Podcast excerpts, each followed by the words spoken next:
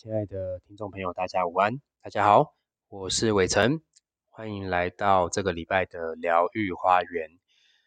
这周呢，呃，我邀请到了前几集就已经有来过节目的一个朋友张普。那张普是一个社区工作的陪伴者，一个社公司，一个不安分的的人。呃，那上一集跟张普一起聊到了一个社公司社公司自我的反思。就是对于那个陪伴的哲学，然后是不是社工有一个人性，是不是要被工具化、要专业化啊？啊，那天聊完之后呢，其实我们节目很有趣啦。我们就是同一个人会谈很多次，因为一个人的生命历程如此像一个海洋一样浩瀚，很多的呃海洋里面很多多元的生物啊、物种啊，很多种呃海洋的形态、波浪、漩涡。他怎么可能在一集谈得完呢？嗯，所以那呃前几集的伙伴完了之后，我都问他们说：“哎，你还没有什么其他想想聊一聊，我们可以碰撞一下的东西？”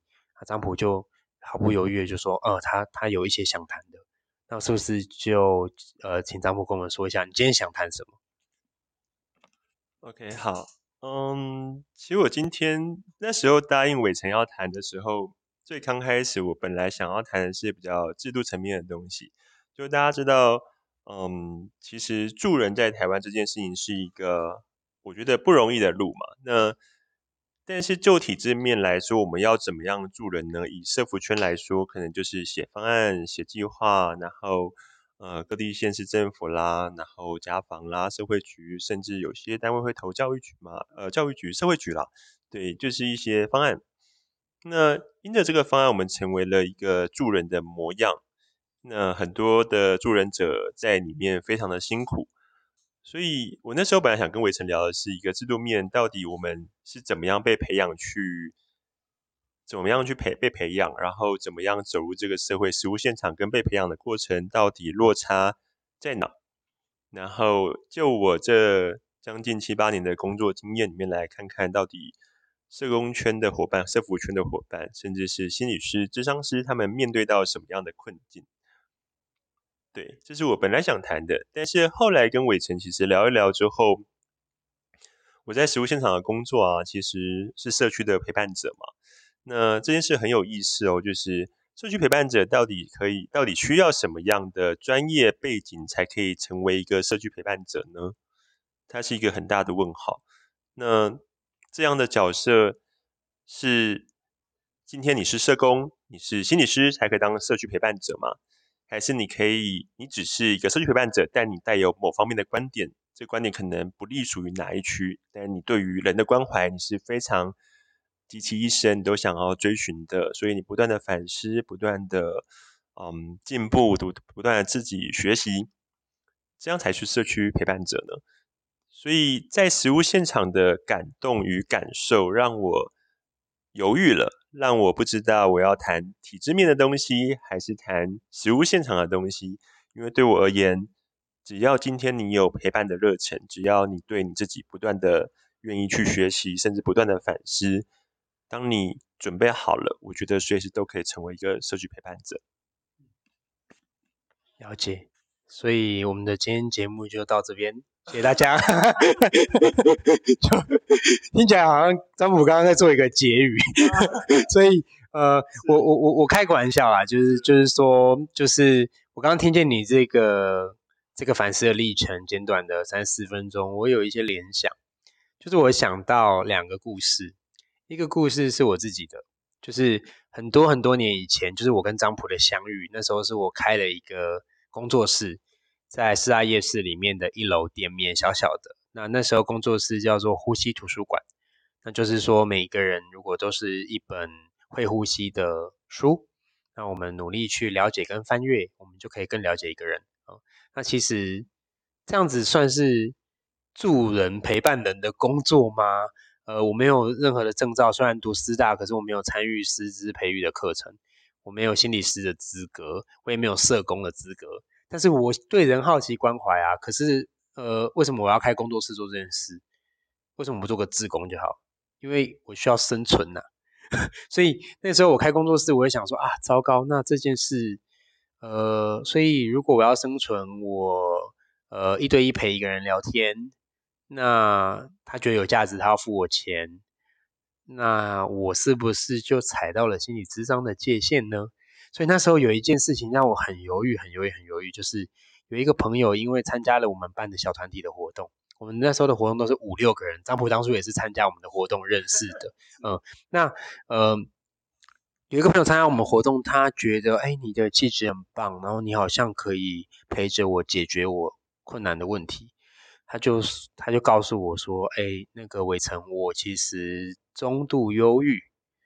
很多年了，那我现在又在待业中，然后就是很很辛苦。你呃，但我信赖你，你可不可以呃陪我呃一起讨论我该怎么办，然后看多少钱我愿意付给你这样子。呃，我那时候心里就产生一个纠结，就是说，我认为所有的对谈都是双向成长的，都是互相影响的。那为什么我可以跟他收钱？就是如果每一个交谈关系都是双向的，那我为什么可以跟他收钱呢？我是因为提供了什么他没有办法自己做到的事情，才符合这个价值吗？还是呃，还是我呃该怎么讲？这个这个问题，就我那时候就开始反思。但因为那时候很很大的尴尬，是我们工作室什么事都不做，还是要缴大概快两万块的租金。所以我很难，因为我跟另一个伙伴一起合伙，我很难自己做做决定。我就跟我的伙伴说，呃，其实我很不喜欢跟别人互相陪伴的谈话还要收钱，但是我知道我们工作室需要付钱，所以你可不可以帮我开个价，合理的？你觉得？他就说啊，那你就跟他说谈一次五千块，然后小时呃几小时不限，这样。我说哦好，因为这样谈一次，我们可能就付掉四分之一的房租了嘛。就就压力就没那么大，嗯，然后那时候跟他谈的时候，我就觉得很不舒服，就是，呃，因为他待业中重度忧郁，然后他借钱，他跟朋友借钱来跟我谈，对，然后我就觉得啊，天哪，就是，但在陪伴的过程中，我就跟他，我我有我有几个面向，我们在理清的时候说，嗯，有一些状态其实是，呃，你可以自己面对，然后互相了解，那但是有一些。很深的东西，可能是你的内在历程，或者是以前以前累积的，我们可以一起讨论。这是我觉得是可能是你的你的困扰的根源。但有一些事情是迫切的，比如说生涯怎么做抉择这样子。那呃，我我就会问他说，他想要从哪一个方向来谈这样子，但是他就会想要很迫切可以解决问题的这样子。那 我的那个困难就在于说，他好像很想要。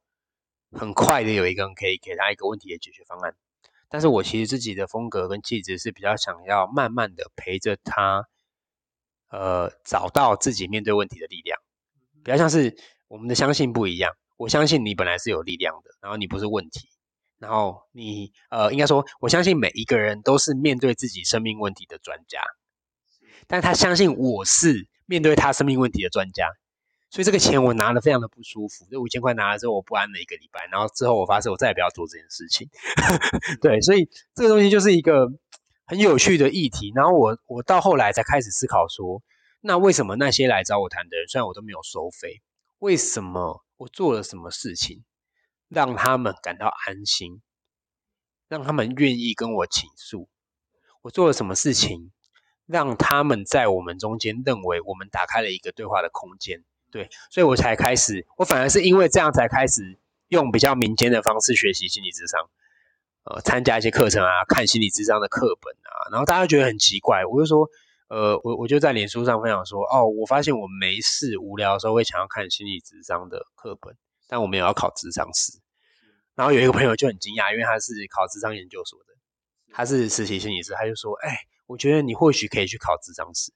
可是我就说不一样啊！我是因为兴趣，诶，我是因为我生命中陪伴别人遇到困难，我不知道该怎么理解啊。其实没有遇到困难，我生命中陪伴别人有很多成功经验，但是我不知道怎么理解我自己做了什么。在我没有理解自己做了什么以前，我只能把它归纳为人格特质。对，所以不晓得听到我这一段共鸣的分享，张普有什么感想呢？哎，我觉得其实很有趣啦，就是我觉得所有专业都是一样的。当你进入到教育的系统里面，它的感觉很像是要进入一个封闭的房子，它没有任何的捷径。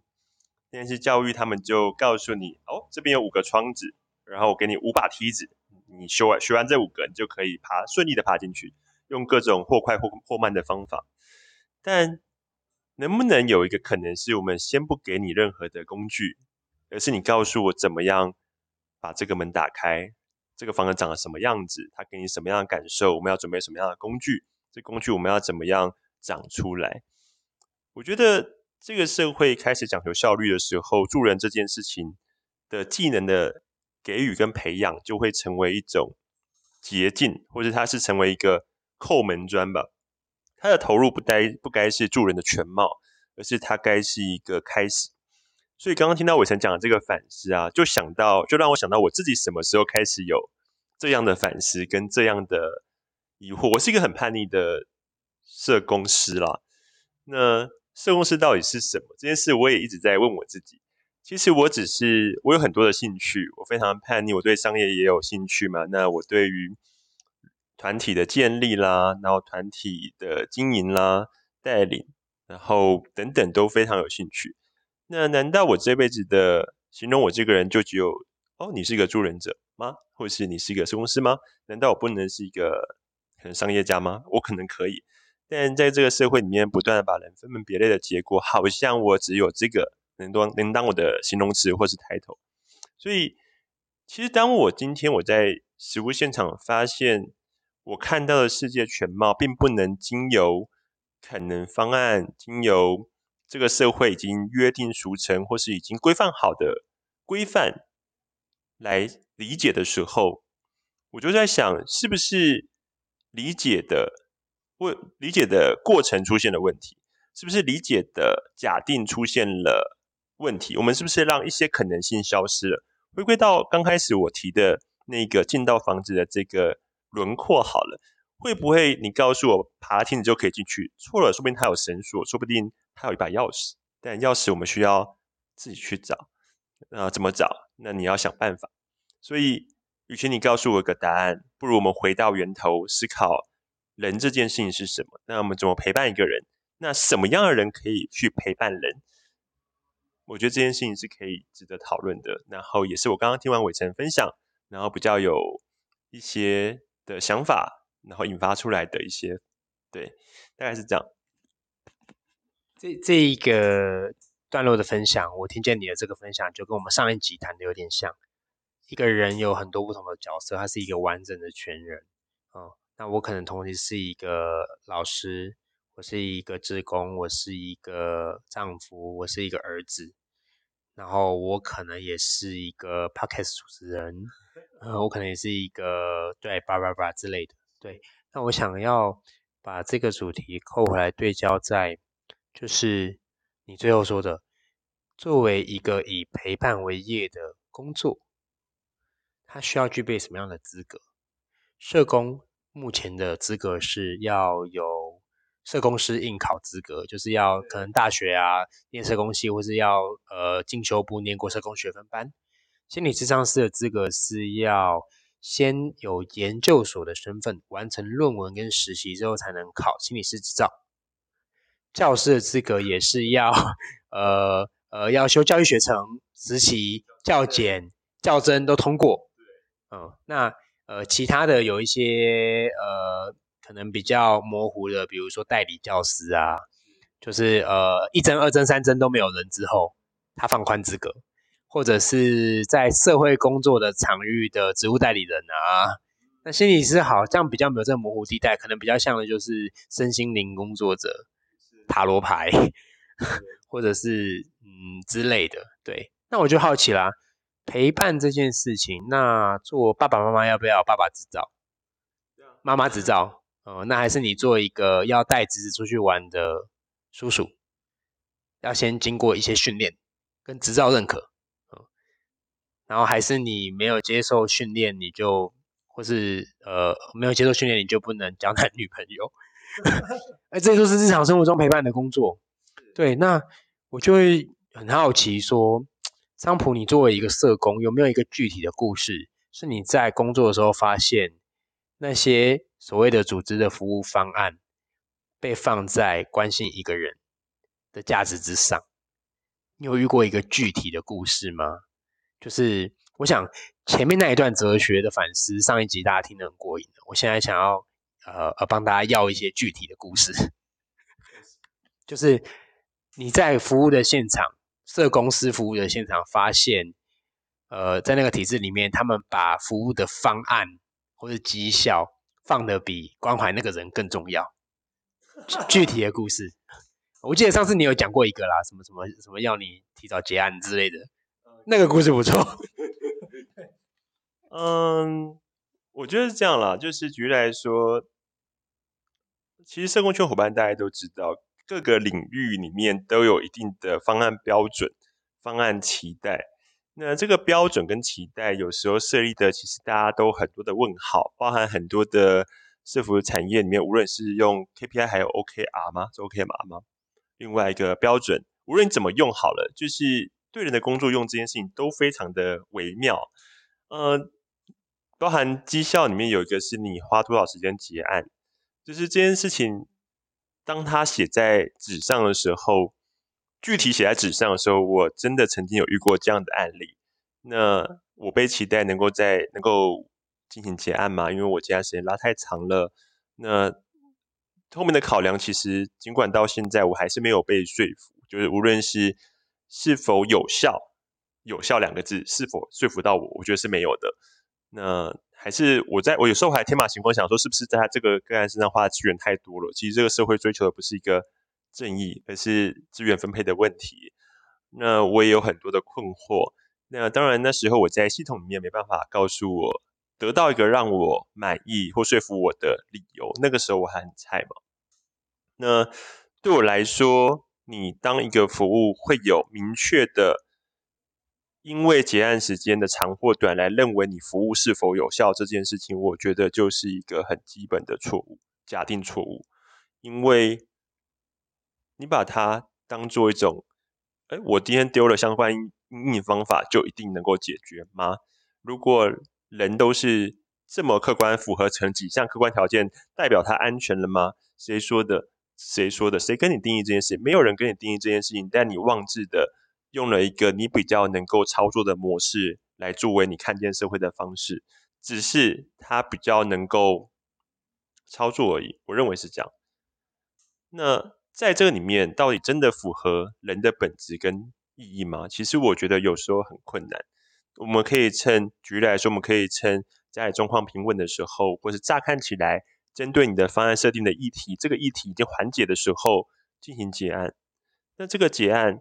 确实，它有个资源分配的问题，但是，请问，如果它今天只是一个过渡性的、稍微趋缓呢，或者它真的还没有长出这个能量呢？那我今天可以怎么样的结案？所以，在这个具体的案例上面，我觉得我现在刚刚想讨的，我觉得是这个，就是到底那些标准，其实我曾经真的遇遇过，就是希望我能够在多少时间内结案，这样可以不要再拖了。那为什么原因它会这么长呢？那不是它没有效，而是它正在往前进。他只是走的比较慢，不代表他没有移动，这是我的感觉。对于我过去的实物经验的一个状态反思了，是。嗯，我刚刚就其实有点有点分神，在听这些东西的时候，我就在想，就是我我我我试着从你的言谈中听见一些。建立那些系统的人，或者说在那些系统里对呃呃追求服务的绩效，然后怎么衡量一个助人成果，深信不疑的那些人，我试着去听见他们的心声。我在想说，是不是有一个可能是建立一个完整可衡量的助人指标，其实是助人者本身的需求。不一定是所谓的被服务对象的需求，因为他需要看见自己做的事情是具体有成效的。你觉得这个角度怎么样？当然我是说我猜测，你觉得这个角度怎么样？嗯，OK，站在我的经验，就是包含我我自己对于社会的关怀，对于呃社会的参与，或是我进入过这套系统制度，成为一个合格的社工师，林林总总全部加起来，我现在对伟成刚刚的提问的回应会是，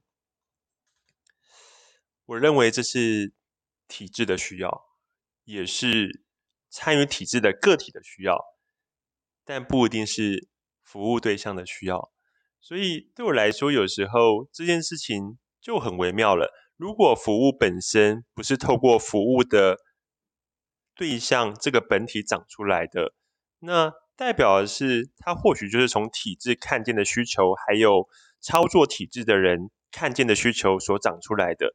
那这件事情到底可以多贴近服务的本体，服务对象的本体？这件事情，我是我觉得是需要去做一个辩论跟哲思的。但正因为我们没有办法有效的这个体制认为他没有办法有效的去评断自己到底做了多少东西，呃，分析甚至是评估或是测量，所以我们用了很多的数字、很多的报表来做这件事情。但新管理主义的施功能就在这边，因为新管理主义把一切推到一个极致，是我们需要量化，我们需要课程，我们需要当这些东西是有效果的，那它很棒。但当这些东西开始施功能，它的变成是一种束缚了，它拖慢了组织的效能的时候，我们还要依循新管理主义继续奉行这个违规念，然后持续的往前行吗？还是其实我们可以多了一些，我们把一半的现行状况给。砍掉，然后我们重练，然后留容一些可能性，是有没有可能有另外的陪伴模式或助人模式，其实是可以长大长出来的。然后在现有的体制里面长出不一样的价值跟不一样的视野，这件事情又能不能回推到从体制大家共通性的看见到共通性的改变，甚至回到教育圈去做很多的对话跟陪伴，包含现在广义的助人者、社工、心理老师。等等，甚至各行各业的人，只要你跟人的工作是有相关的，能不能去做这样子的撼动？我自己心里有一个盼望，我一直希望十年后台湾的跟人工作的圈子能够打破现在的困境，包含我们对人的假定、对人的看见，到底什么时候我们才可以跳脱这样的状态？我觉得是我们需要去思考的，因为现行状态。现行状态里面，其实很多在第一线工作的各个阶层的人，其实你们都看到了。我这算是一个呼求吧，其实你们都看到了，只是我们都不够勇敢。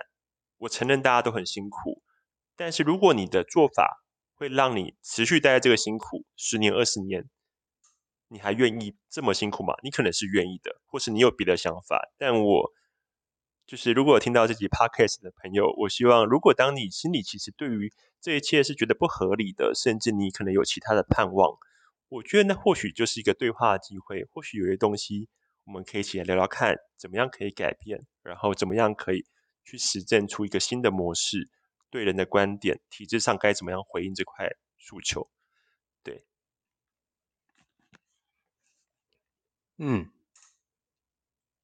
我觉得，呃，我我我喜欢你回应的开头，你说到了，呃，关于我的问题，你在你的经验过程里，你的回应是怎么样子的？那，呃，这就是我我我想啦，我自己觉察到我在这几集的主持里面最常讲到的一个词，就叫做脉络。对，就是说，我们言谈的脉络是不是可以展现出来，而不是一个去脉络化的表达？就是，呃，每一个人有自己的观点。观点这个词很有趣，就是我站在一个点，产生了一种观；我站在这个点，产生了一种观看的角度。那在英文叫做 point of view，就是观点嘛。我站在哪一个 point？产生了什么 view？对，那张普，我喜欢你刚刚的回应的方式，你分享你的观点，你先帮大家定位你的点在哪里，产生了什么样的观？哦，那我也常常会呃交叉定位，看看说哦，我们定位在那个体系里的人，他的点是什么，产生什么观？那呃呃，所以我喜欢你刚刚的回应，说我们我们并不是在，我们并不是纯然的在批判那些绩效新管理主义之上的助人工作模式，嗯，但我并不否认我们在批判。可是我们不是纯然的在批判，我们是带着同理心在批判。就是，呃，我们提出个大灾问，在那些系统里用这些服务的量化方式，呃，甚至追求方案绩效之上凌驾于人的这些服务工作者，我想要公然的挑战你们：你们自己快乐吗？你们有感觉到满足跟幸福感吗？当然啦，我是俗辣型的，因为我完全没有任何助人资格，我也没有受贿，我帮别人做，我陪别人交谈，就是好。有些人可能觉得我跨智商的线啊，sorry，我没收过半毛钱。呃，我在社区陪伴，我没有社工资格，所以我。呃，我的工作做了快四年，我的薪水只有三万出头。可是大学刚毕业的新鲜社工，在我同样那个组织刚进来就可以薪水比我多五千块。嗯哼，对，所以呃，但我其实并不 care 这件事情，因为我明白我在做什么。嗯，对，但但是我不 care，不代表它不会对我产生作用嘛，对不对？比如说，当我们的社会没有一个基本收入的保障，那我面对社会现实的条件的时候。那我要去取得助人的资格吗？为了加薪，还是我要坚持我现在的方式，然后变得有一点穷酸？还是我要找别的方式变成斜杠青年或什么之类的？那我就会觉得说，这个挑战给你们在听，在听的你们，如果你感动，拿去给这些人听，真的。嗯，因为我们在批判，是站在心疼他们的角度在批判。那有没有更人性化的设计？比如说，OK，你的方案设计是不是确认有一些有一些折中的方法啦？比如说，你方案设计是不是使用设计思考的方式，先去确认有实际调查访谈？嗯，那这件这种方案设计绝对不是速度快做得出来的嘛？你可能有每一个方案设计都有一年的调查期。我不相信追求速度快的人做得到。接受这一年没有成果，全部在调查、在访谈、在接触，然后你了解，然后再设计方案。OK，那设计方案完，你能不能接受方案的执行有不一样的做法？但是有一个共通的原则，你把原则定出来，然后接受方案有弹性。所以简单来说，你不 check performance，你你不你不你不追着绩效跑，那这个意思是什么呢？你能不能用历程的方式来做评估？对不对？我评估的是你有没有教，不是你有没有量。你有，比如说你有没有做历程，这样。那如果你没有做历程，不会因此资源有任何的影响，但是我会关切你是不是现场服务能量不够，我可以用什么方式来支持？或是如果写报告对你来讲很累，是不是可以变录音的方式来教核销？哎，这这是很很多人创意的做法，我觉得。在我练太极，我是太极行者嘛。我在这个阴阳平衡的中庸之道里，实际上是有很多可以的做法啊。但我相信政府当然有它的难处，我相信。所以，我们站在 NGO 非营利部门，这社会课本都会教嘛。公部门叫第一部门，政府叫第一部门，然后私人单位、私人企业叫第二部门，而我们这些 NGO 非政府非营利组织叫做第三部门。第三部门的别称又叫做公民部门。当第一部门跟第二部门都失灵的时候，哎，我们我们还是扮演支持的角色。我们去察觉，站在跟第一部门、第二部门站在一起的角度，他有什么事他做不到的，由我们来 cover。嗯，因为非政府非营利组织，呃，募集资金跟资源的目的是流动嘛。对，所以这是我很喜欢第三部门 NGO 工作的原因，就是它本身就是一个流动。哦，就跟我的太极的哲学一样，它是阴跟阳一直流动，然后阴中有阳，阳中有阴。我相信管理有它的意义，啊，但是它能不能再回到那个管理的本质上，把它的弹性做出来？嗯，对，所以在我们太极里面谈，刚而不硬，嗯，但刚而不硬要怎么做到呢？你没有柔的话，你就做不到刚而不硬。嗯哼，那柔而不软要怎么做到呢？你没有刚的话，你就做不到柔而不软。所以你没有柔的刚变成硬，碰一下，啪就碎掉了，对不对？力量够大就碎掉啊！你没有刚的柔就变成软，就是俗称的难挪，软烂呐，软烂无力躺在地上。对，所以我我我觉得张普刚那个回应，我我个人是很有感动的。对，然后我也觉得在这个节目上可以挑战一下大家，很好，因为我觉得我始终站在每一个人那边。嗯，所以我在批判挑战的，我们在批判挑战的都不是任何一个个人，甚至不是任何一个官员，甚至不是任何一个那种作风的人。我们在批判的是大家在没有察觉自己真正的需求状况下，共同建立的这一个让大家没有通往幸福的这个体系。嗯，张波有什么想回应的吗？啊，听完伟成讲这些，其实我是很有感触，也很感动的。第一件事我要说的事情是，伟成刚刚开了玩笑说他自己没有相关的资格，所以他觉得他自己或许没有这么有资格来做一个挑战。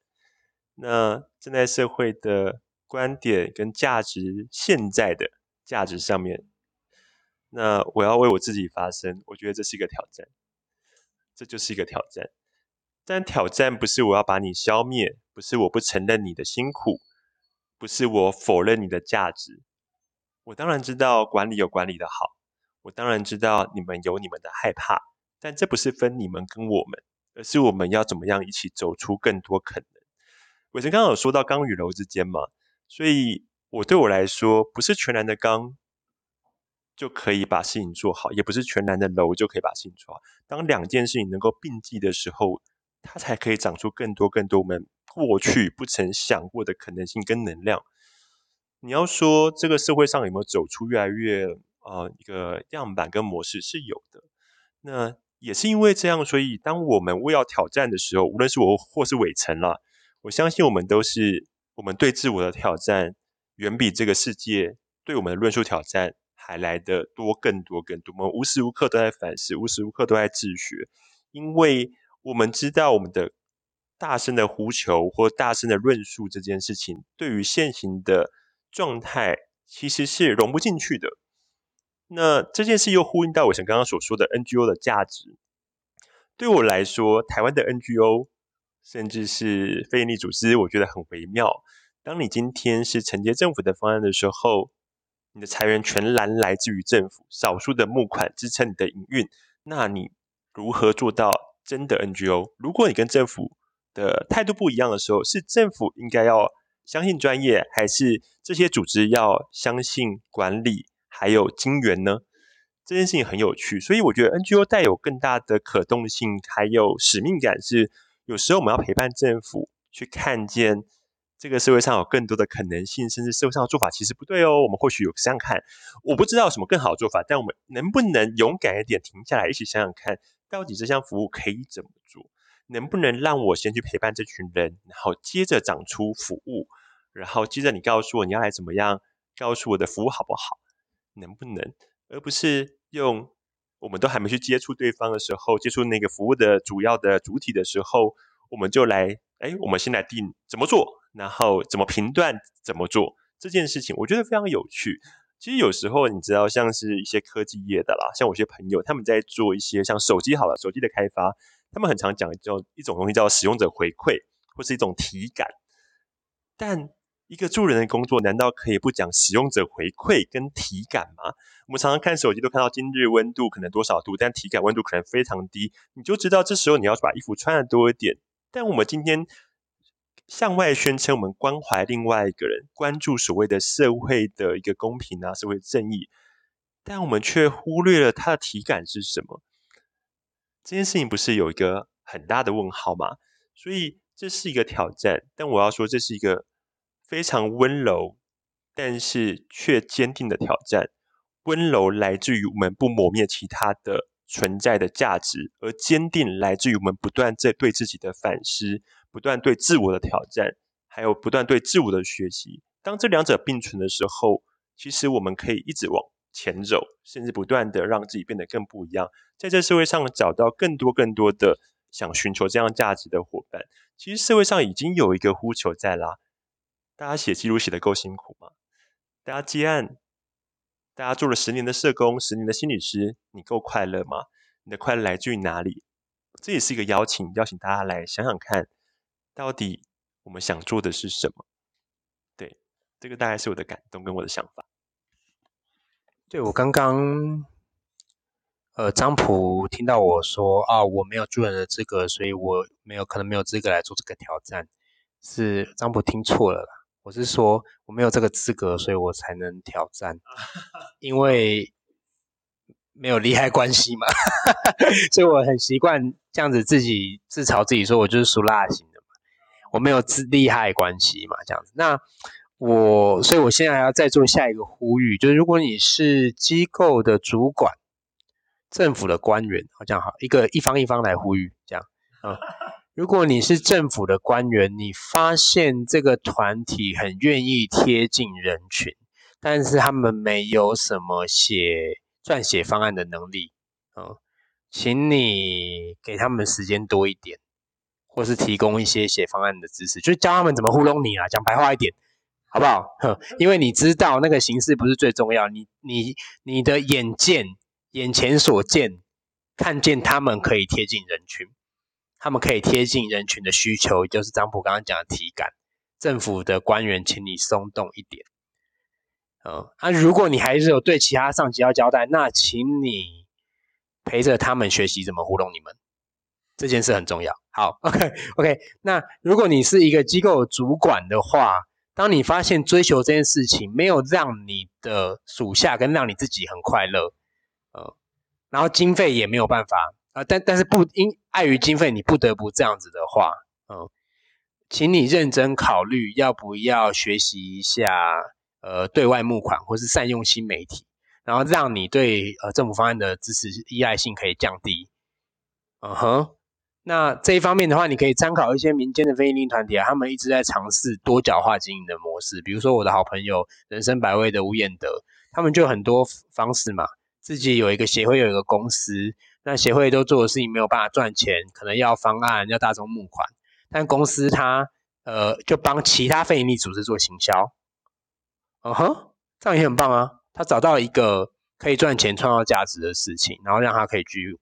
阴阳流动嘛，里面有有可以赚钱的，不可以赚钱的这样子。对，所以呃，如果你是主管的话，你发现一直追讨这些东西，无法让你自己跟让你的属下更幸福快乐，请你重新回到学习者的领域，去学习怎么样多角化经营的团体，让你们的鸡蛋不会放在同一个笼子里面。